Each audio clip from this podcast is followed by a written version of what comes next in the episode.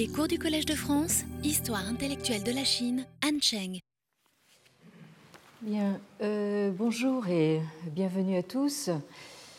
Euh, donc, la semaine dernière, nous reprenions le fil de notre propos euh, sur ce que j'ai appelé la prétention chinoise à l'universalité, prise sous l'angle du continuisme anthropocosmique, c'est-à-dire entre le cosmos et, l'homme, euh, de la culture ritualiste. Euh, continuisme qui rend assez malaisé, voire distordu, l'assimilation de cette culture ritualiste aux conceptions d'origine européenne et avant tout chrétienne de la religion, avec ces dichotomie dualisante entre euh, transcendant et immanent, entre divin et humain, entre euh, sacré et profane, etc. Euh, donc, comme nous le rappelions la dernière fois, ce continuisme anthropocosmique s'exprime avec force et de manière hautement formalisée dans un ensemble de textes de la toute fin de l'Antiquité préimpériale et euh, du début de l'ère impériale, c'est-à-dire euh, en gros du IIIe siècle avant euh, la chrétienne jusqu'au tournant de la chrétienne. Alors parmi ces textes, on trouve en premier lieu des traités ritualistes comme le traité des rites, le euh, Li Ji, euh, dont nous avons parlé et dont j'ai rappelé qu'il fait l'objet de nos séances de lecture en séminaire le jeudi après-midi. donc il y a ces traités ritualistes, mais il y a aussi un ouvrage attribué à l'un des maîtres à penser du IIIe siècle avant la chrétienne, à savoir euh, le Shunzi, qui euh, fixe de manière euh, frappante et puissante la triade ciel, ici, Tien que vous avez ici, terre, Ti et homme, Ren. Dans ce chapitre que vous avez en haut de la diapositive consacré au ciel, hein, le Tianlun, dans un autre chapitre du même ouvrage, le Xunzi, qui euh, est lui consacré au rite, euh, le, Li Lun, Xunzi assigne au rite trois racines. Vous avez cette première phrase, donc Li Yo Samben, hein, c'est-à-dire donc les, rites ont trois racines. Alors j'attire votre attention juste euh, pour ceux d'entre vous que ça peut amuser un peu. Euh, donc le, mot euh, racine, c'est celui-ci, qui en fait est dérivé de ce caractère-ci qui veut dire un arbre ou n'importe quel végétal, une, plante, hein, qui se prononce en chinois moderne mu. Et donc, si vous ajoutez un trait en bas de ce caractère, vous avez la racine et si vous l'ajoutez euh, en haut, un trait en haut, ce sont les branches. Donc euh, cette euh, opposition entre les racines, pen, et les branches, mo, c'est une, opposition tout à, fait, tout à fait classique dans la littérature chinoise ancienne. Donc, ces rites, nous dit le Xunzi, ont trois racines, à savoir donc le tianti, c'est-à-dire le ciel-terre, autrement dit le, cosmos, euh, qui est donc la, racine de la, vie. Euh, les ancêtres, euh, xianzu, vous avez également l'inverse, zu xian, c'est la, même chose, ce sont les ancêtres, qui sont donc la racine du lei, c'est-à-dire de, l'espèce, on pourrait dire, ou de la famille, et enfin, donc, en troisième lieu, les euh, c'est-à-dire donc euh, les princes et les maîtres, qui sont donc la racine du zhi, c'est-à-dire de l'ordre sociopolitique. Alors donc, le ciel et la terre, les ancêtres, les princes et les maîtres euh, sont ce que on a appelé les euh, wuta, c'est-à-dire donc euh, que vous avez ici hein, les cinq grands. Hein.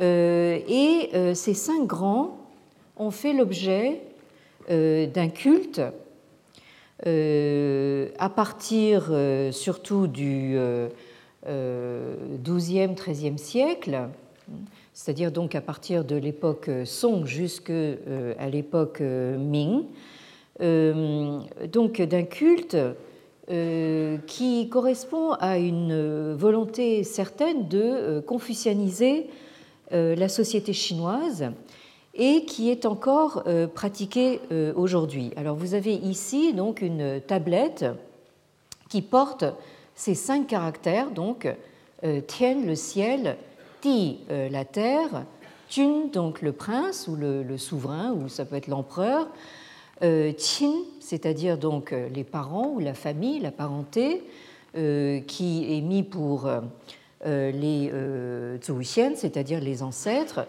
et enfin les Shi, c'est-à-dire les, maîtres.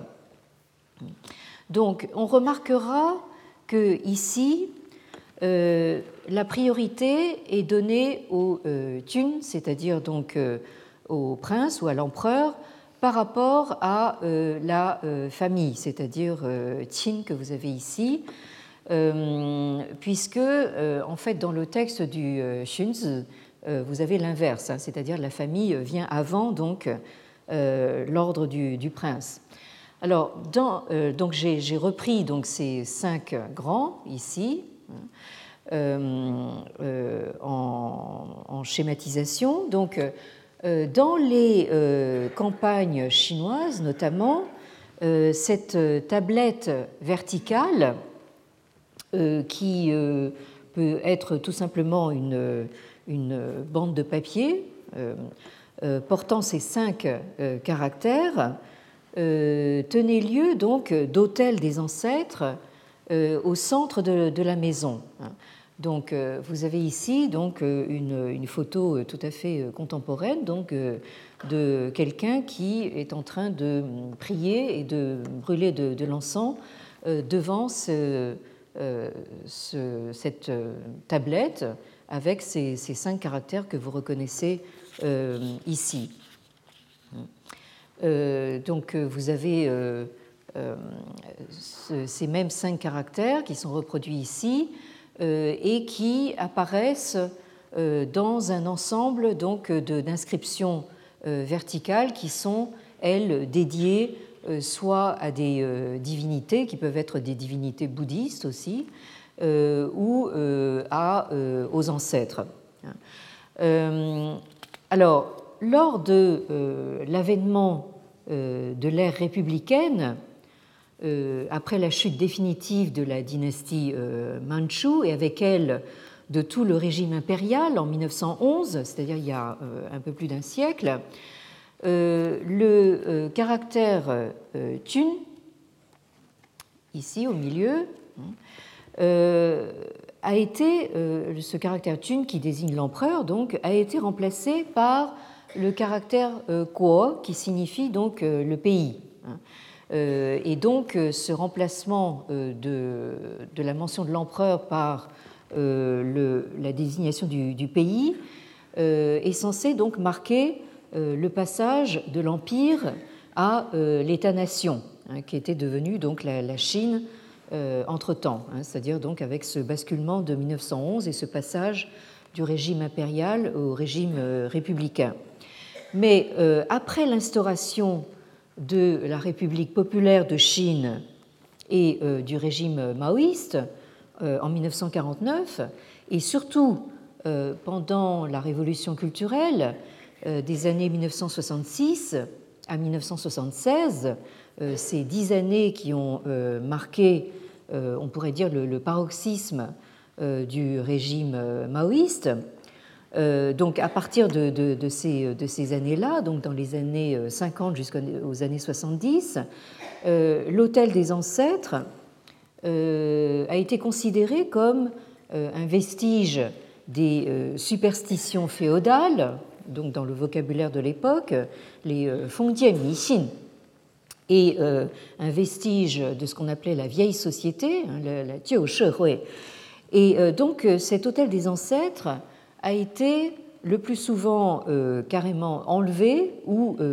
détruit pour laisser place à donc un poster du grand timonier, hein, le président Mao, lequel s'est donc euh, de facto retrouvé à la place de l'empereur, euh, voire euh, en quelque sorte divinisé.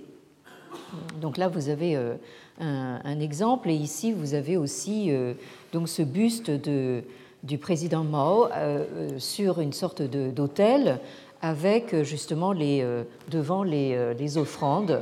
Hein, alors, l'alcool hein, et diverses choses. Donc, euh, qui euh, étaient euh, auparavant offertes aux ancêtres. Mais donc, après la révolution culturelle, dans certaines maisons, on a quelquefois gardé donc cette figure du président Mao, ou alors on a remis donc ces cinq caractères donc des cinq grands. Alors, euh,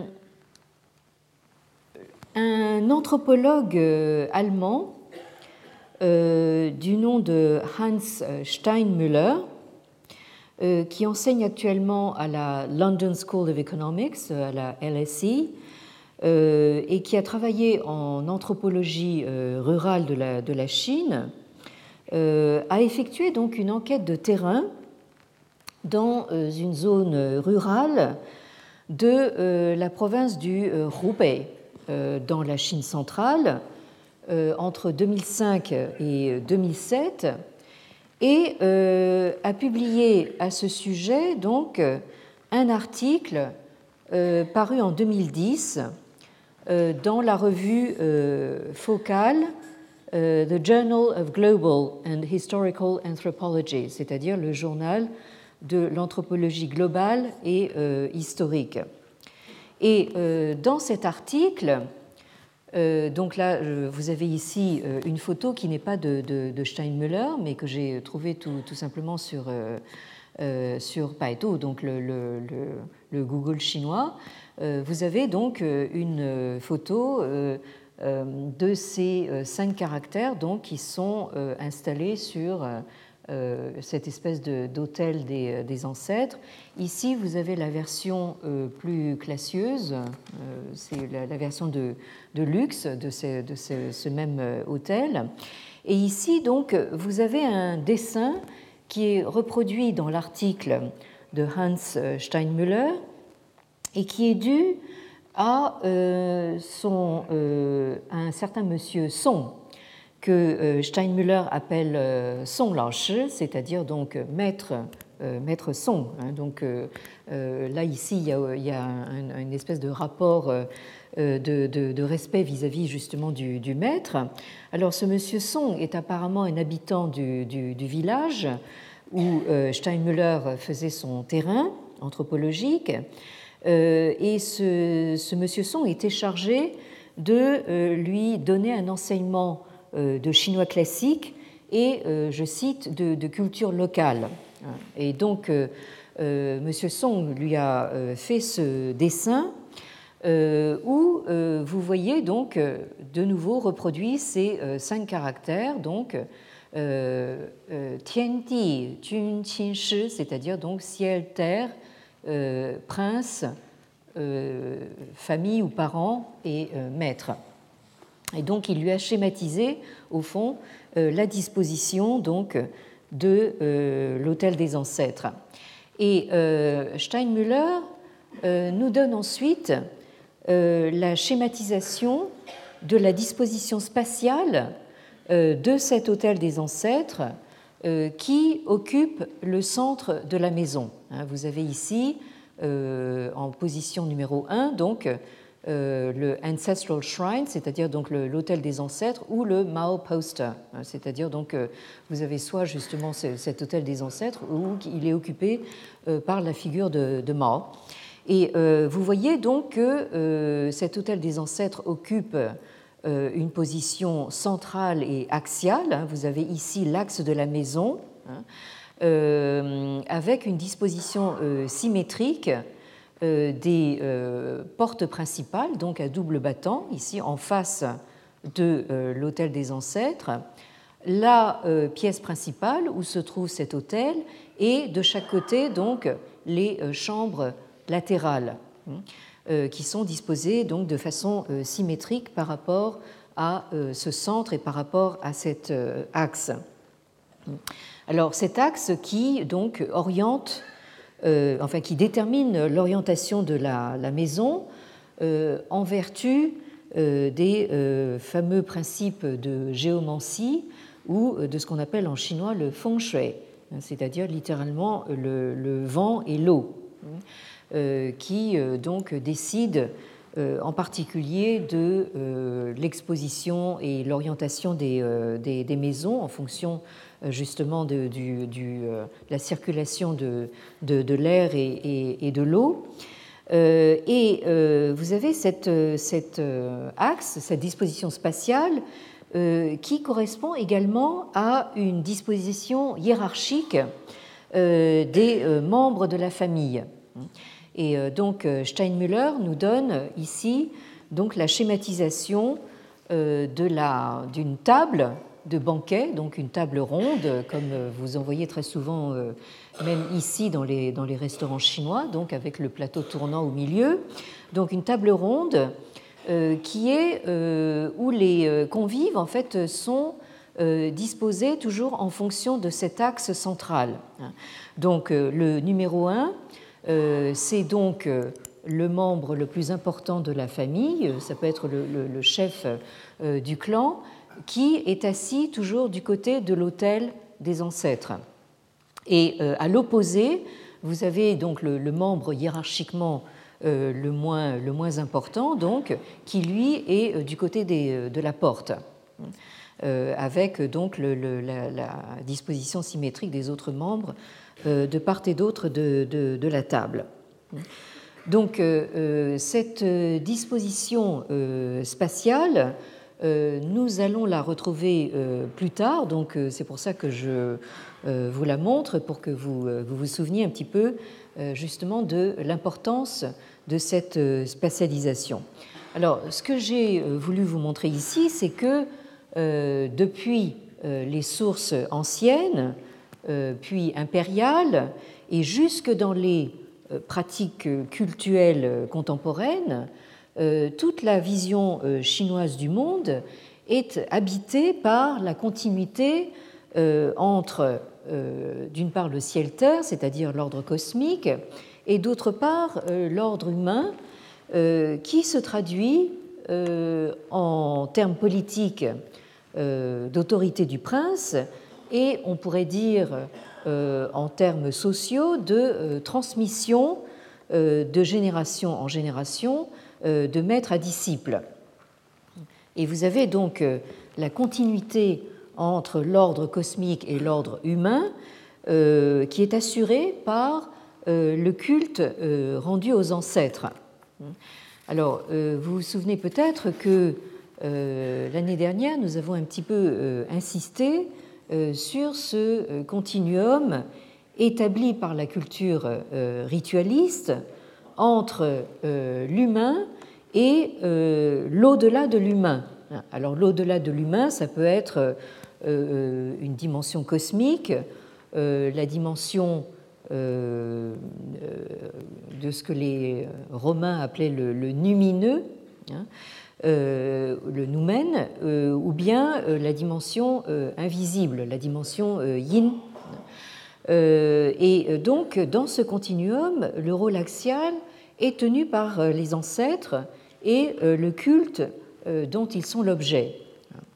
Alors ce culte des ancêtres comme on l'a vu, a occupé une place centrale dès la haute antiquité des Shang, c'est-à-dire au deuxième millénaire avant l'ère chrétienne, où on voit une multiplicité de, cultes et de sacrifices qui sont rendus à des puissances de la nature, euh, ça peut être des fleuves, ça peut être des, montagnes, des vents, des points cardinaux, euh, mais euh, se dégage l'importance des sacrifices et des actes de divination qui sont dédiés aux ancêtres royaux.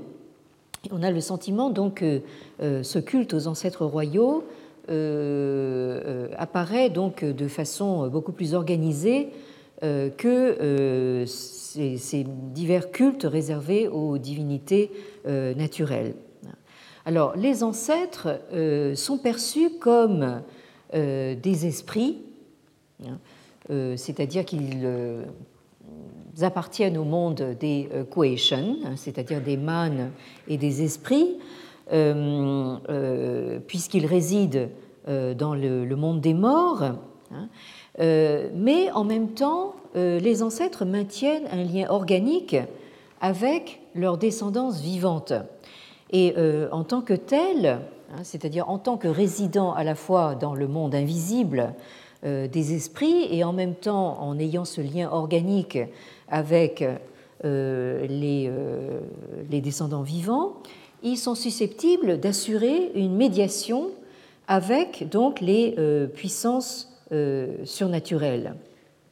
Donc les ancêtres ont ce statut euh, très particulier, donc de continuer à jouer un rôle euh, dans euh, la communauté humaine des, vivants, hein, et donc ils gardent leur statut dans la parenté, et en même temps, donc, ils sont susceptibles d'intercéder auprès des divinités euh, pour le compte de euh, leur descendance vivante. D'où l'importance, évidemment, euh, des cultes funéraires donc, dans la Chine ancienne et classique et jusqu'à aujourd'hui, comme vous avez pu le, voir.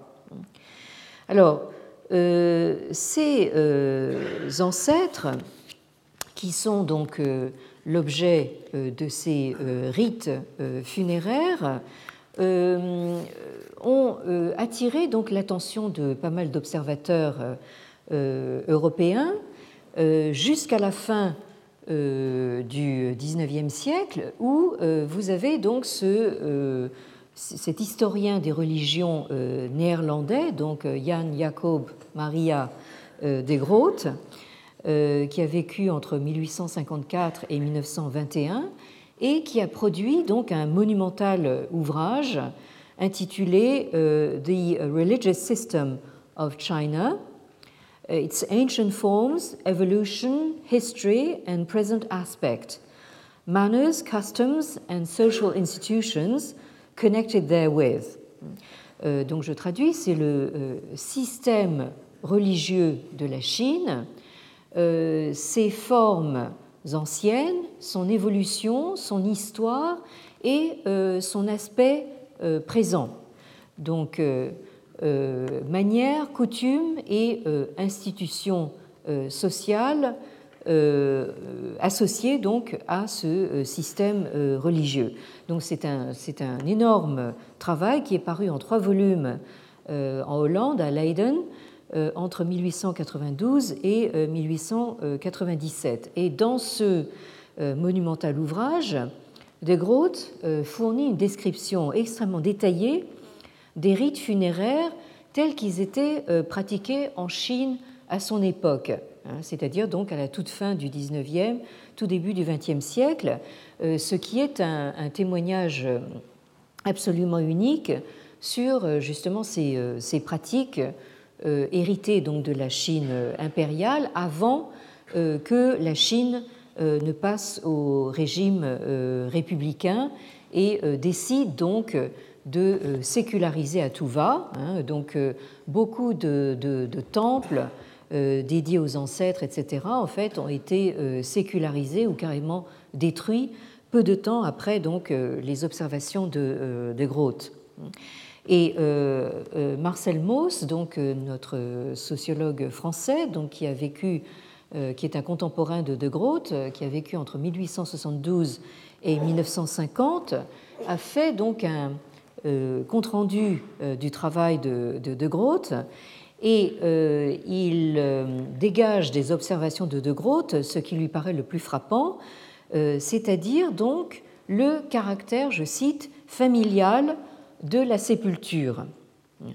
donc le, mort est enterré donc au milieu de sa famille et garde cette place centrale donc dans la maison hein, grâce justement à la présence euh, de cet hôtel euh, des, euh, ancêtres. Et Marcel Mauss dégage également du, travail de De Groot justement cette conclusion selon laquelle l'accomplissement, je cite, de tous les devoirs funéraires se répercute en succès et en bonheur dans la carrière des survivants. Si le mort est enterré euh, un jour favorable, à un endroit favorable, euh, selon les principes du feng shui, euh, toute la famille prospère. Et c'est ce qui fait conclure à, à que la vie des morts encombre celle des vivants. C'est-à-dire que non seulement les, les morts continuent à être présents euh, dans euh, l'existence des, vivants, mais ils sont, euh, on pourrait dire, presque omniprésents.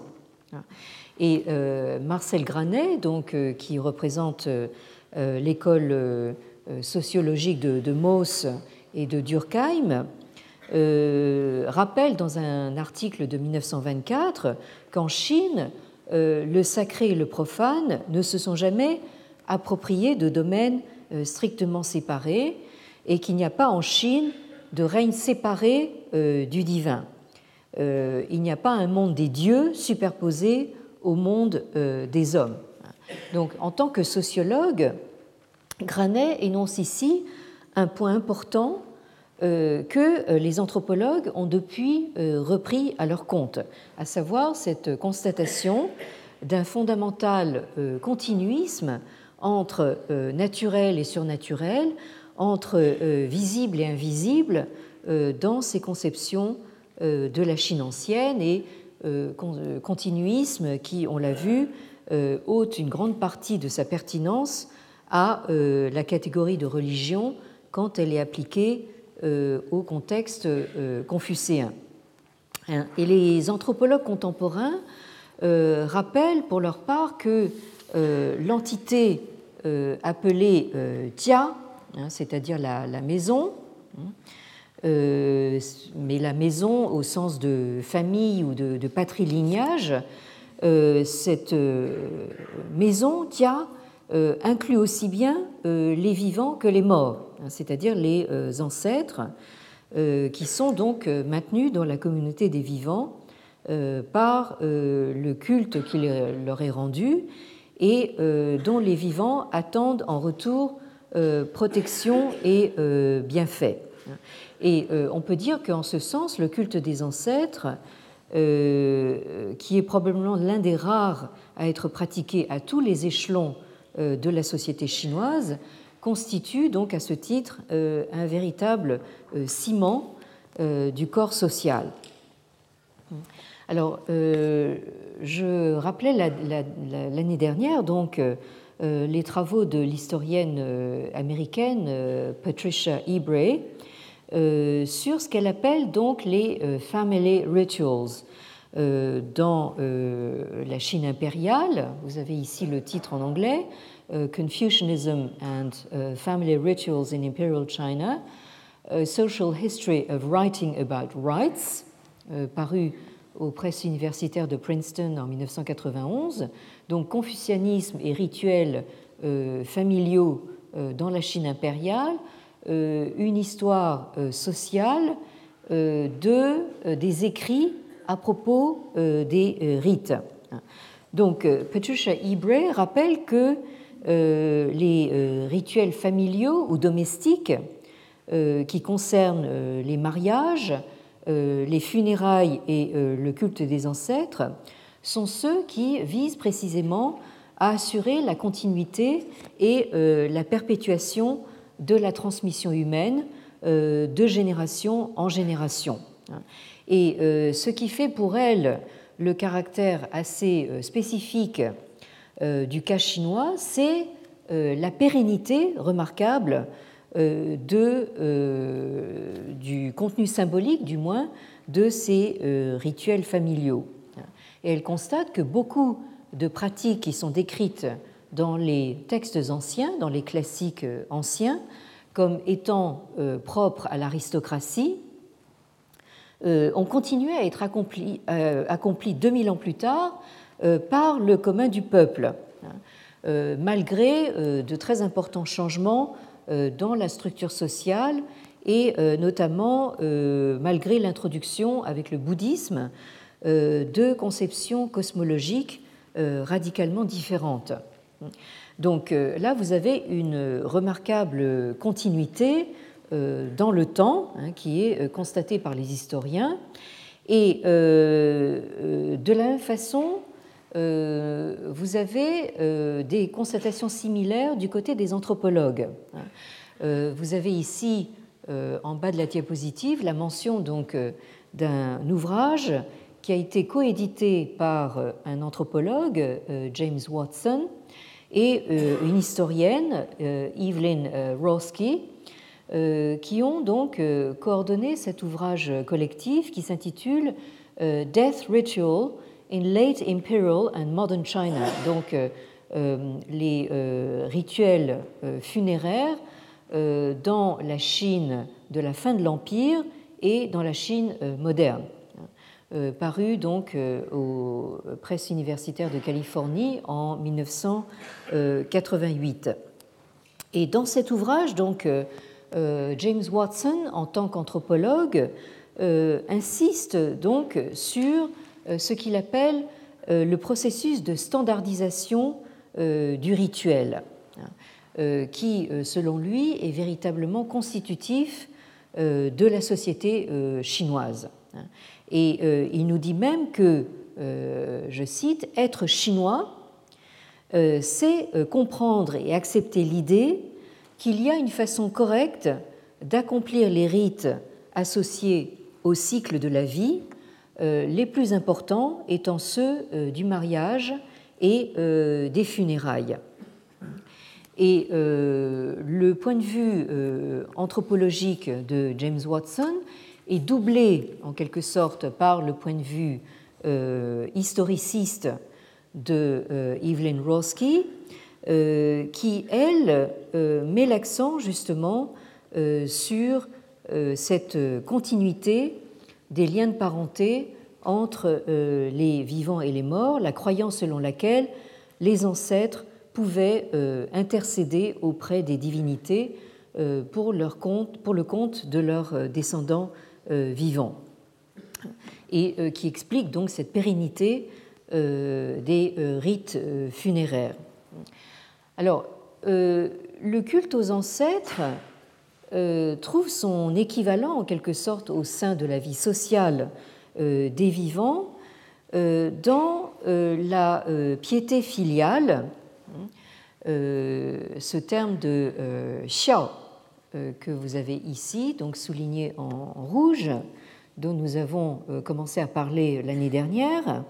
cette piété filiale qui est autant une vénération entretenue pour la mémoire des ancêtres ou des parents défunts qu'un respect euh, pour euh, les parents vivants. Donc euh, la, piété filiale, c'est aussi quelque chose qui entretient cette continuité, ce lien homologique entre les vivants et les morts.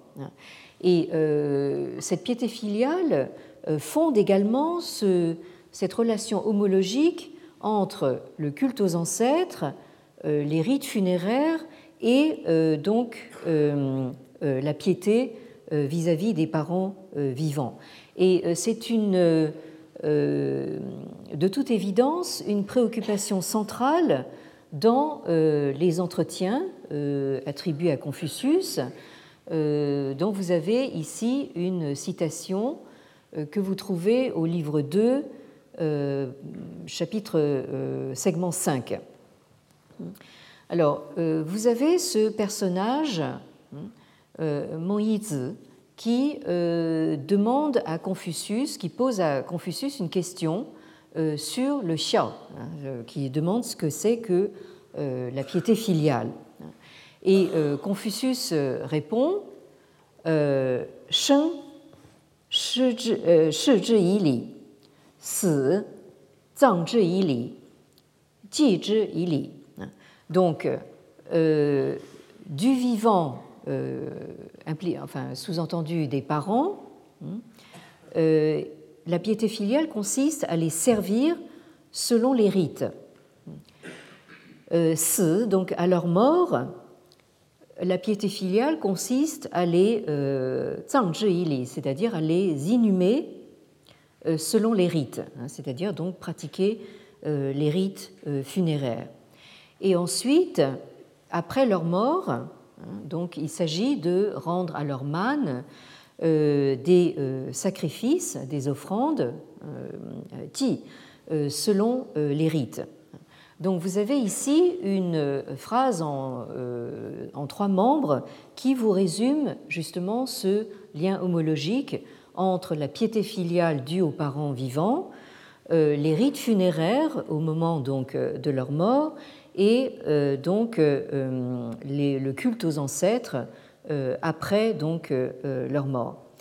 Alors dans un autre passage des entretiens que vous trouvez au livre 17, segment 21, figure un échange assez vif entre Confucius et un personnage appelé Tsai Wo, qui est un disciple de Confucius, mais que euh, Confucius n'a pas l'air d'apprécier beaucoup. Hein.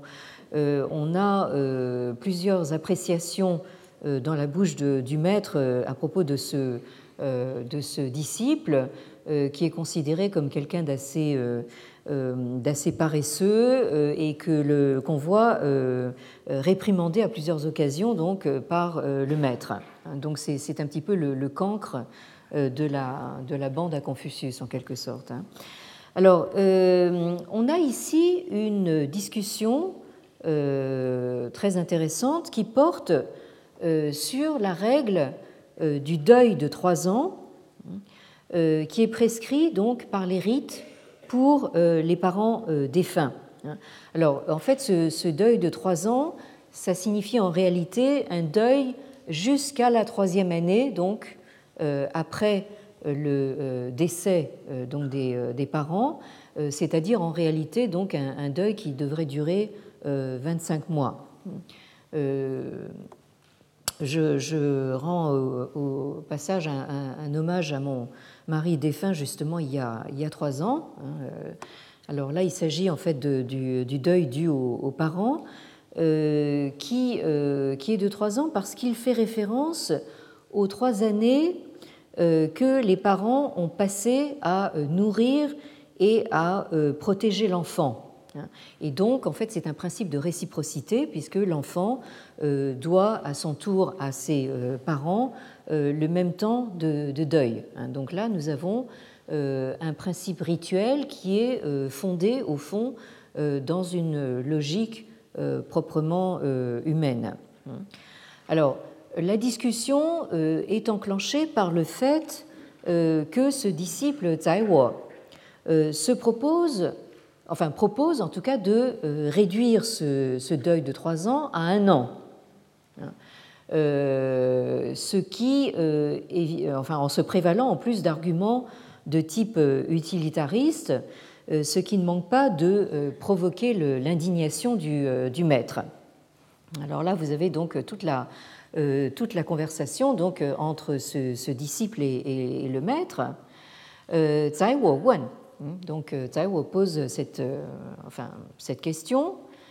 San Nian Sang Qi Jiu donc le deuil de trois ans, hmm, est-ce que, au fond, un, chi, c'est-à-dire une, année, ne serait pas déjà assez longue hein? C'est-à-dire, au fond, ce que euh, demande, c'est pourquoi il faudrait observer trois années de, deuil alors qu'une seule suffirait largement.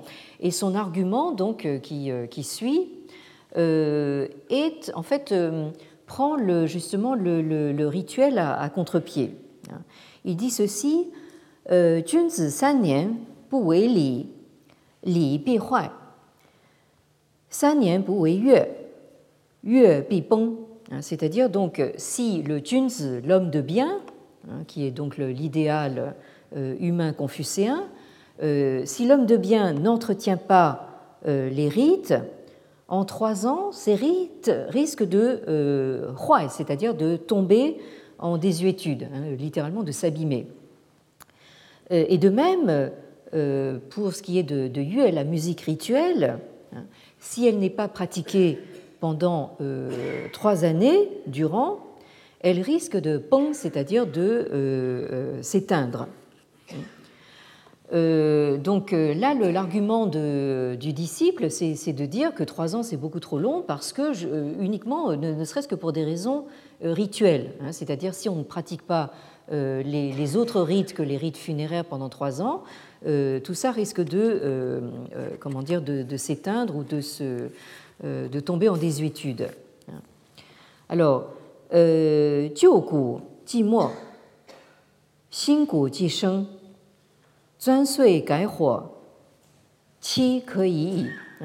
Or, euh, en une année, un chi, donc, le, euh, le c'est-à-dire la euh, récolte de l'année précédente, a largement le temps d'être consommé, et le shinku, c'est-à-dire le grain nouveau, de mûrir, et les différentes euh, sortes de bois qu'on utilise pour, euh, euh, pendant l'année ont le temps de donner donc du feu nouveau. Autrement dit, on a, on a le temps d'utiliser toutes les sortes de bois pendant toute l'année.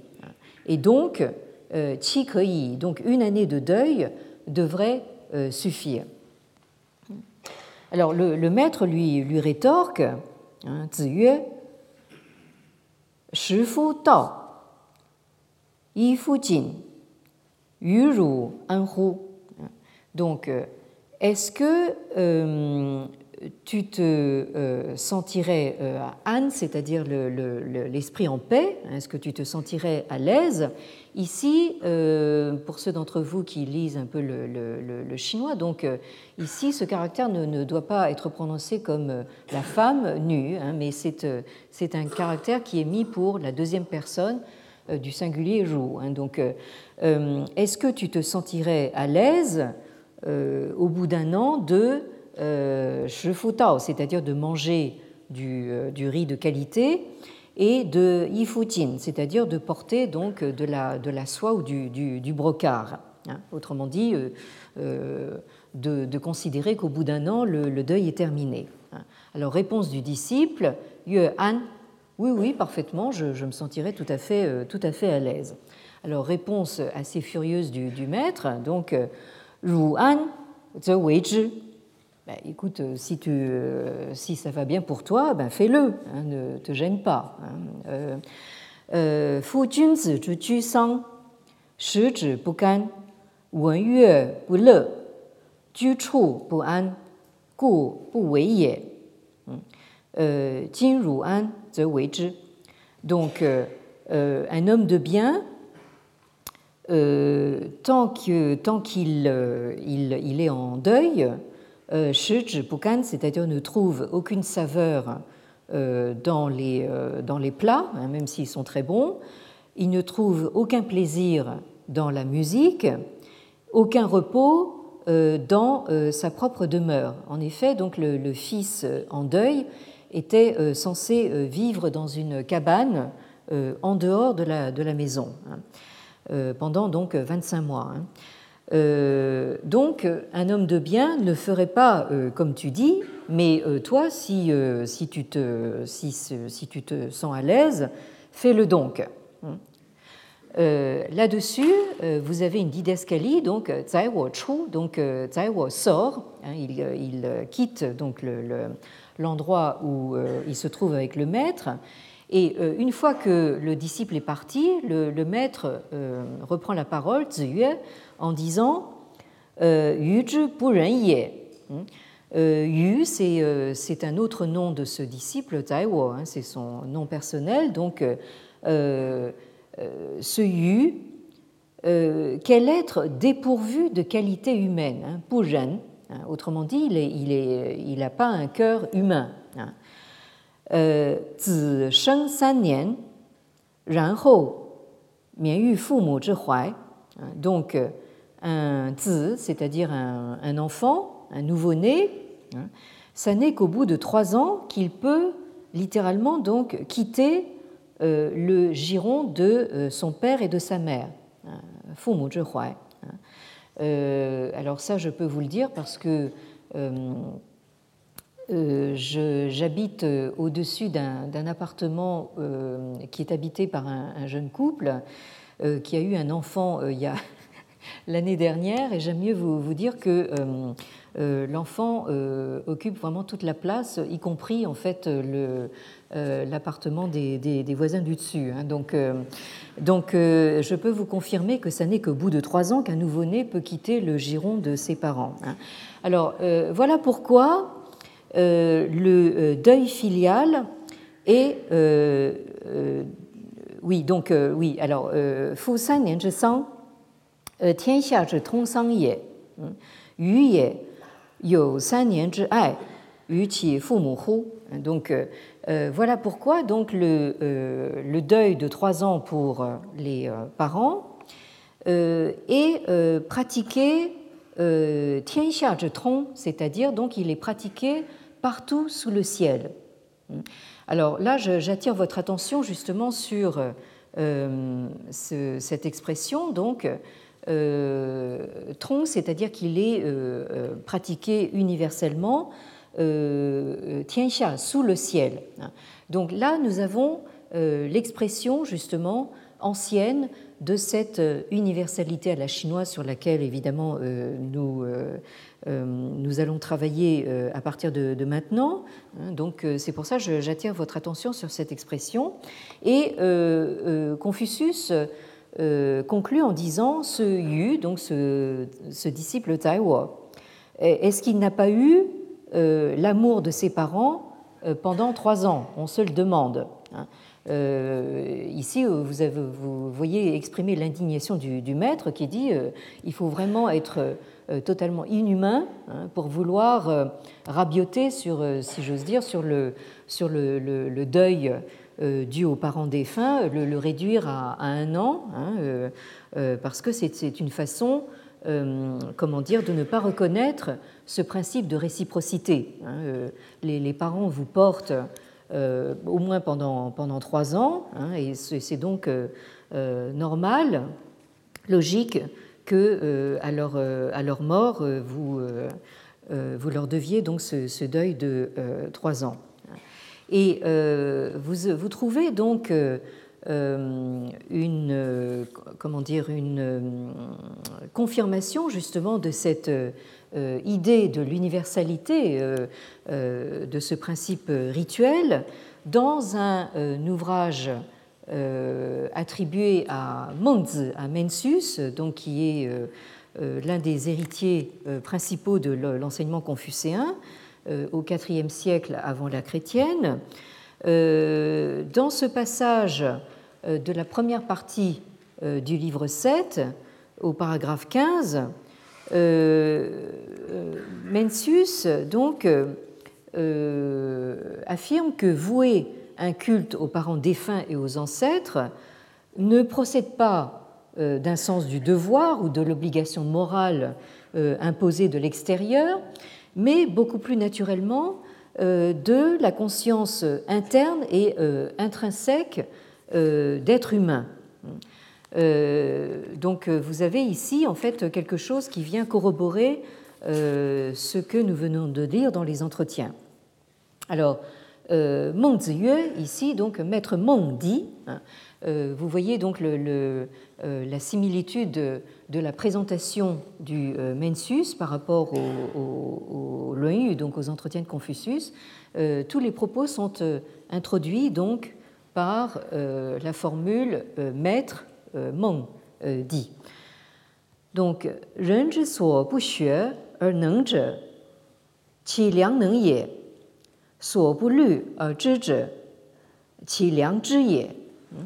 Alors, ce dont euh, l'homme est euh, capable sans l'avoir appris, il le tient de son liang c'est-à-dire de sa capacité euh, intrinsèque. Alors ici, Mengzi parle en fait d'une capacité euh, morale. Hein. Et euh, ce dont il a conscience sans y avoir réfléchi, voulu, hein, euh, il le tient de sa conscience morale intrinsèque. Et là, donc, il arrive avec un exemple. Hai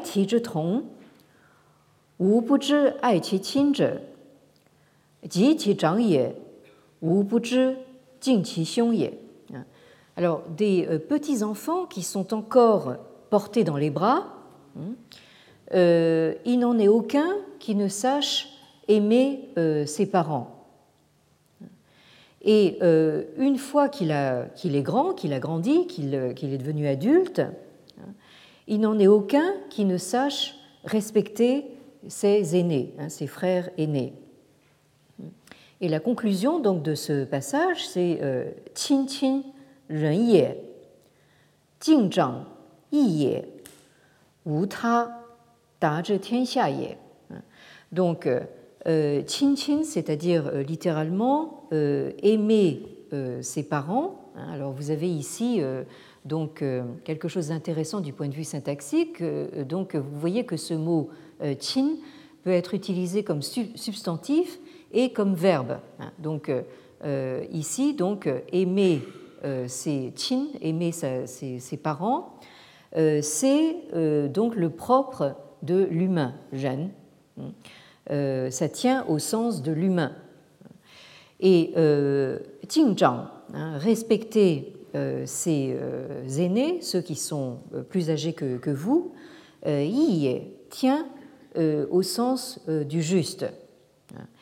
Et euh, Wutra, ces choses-là, donc, ne tiennent à rien d'autre qu'au fait qu'elles tajent tianxia, hein, c'est-à-dire qu'elles sont euh, euh, diffusées euh, partout sous le ciel, c'est-à-dire qu'elles ont valeur universelle, elles valent partout sous le ciel. Et vous retrouvez ici donc cette expression que nous, avons vue tout à l'heure, donc le tianxia tronc. Ici, vous avez donc c'est-à-dire euh, donc cette diffusion euh, partout euh, sous le ciel. Donc dans ces deux textes, les entretiens et le, mensus, le ritualisme, au fond, qui se traduit par la piété filiale, le deuil de trois ans, le respect pour les aînés, etc., est présenté non pas comme un ensemble de, conventions, mais comme directement issu de euh, l'universalité euh, de l'expérience humaine. Et je conclurai ici en disant que, au fond, et c'est ça tout le paradoxe, c'est ce qui apparaît comme le plus culturellement spécifique, hein, tout ce que je vous ai montré à propos de, ce culte des ancêtres, ces Chinois qui, qui brûlent de l'encens devant devant un hôtel, etc. Donc ça paraît très très exotique, euh, euh, ça paraît très euh, culturellement marqué, spécifique. C'est au fond ce qui est le plus culturellement spécifique qui est au fondement de ce qui est le plus universellement humain. Hein. Cette façon de, comment dire, de faire du deuil de trois ans, comment dire, une sorte de retour euh, tout à fait naturel de, l'amour que les, parents ont pu vous porter quand vous étiez euh, euh, nouveau-né. Hein, c'est véritablement ancré dans l'universalité de cette expérience humaine. Et donc, puisque nous avons tellement parlé de, de nouveau-nés, je terminerai en vous souhaitant donc un bon Noël et, de très bonnes fêtes, en attendant donc de vous retrouver dès le premier jeudi de, de janvier, donc ici même. En tout cas, je l'espère. bonne fête à vous. Merci. Retrouvez tous les contenus du Collège de France sur www.colège-2-france.fr.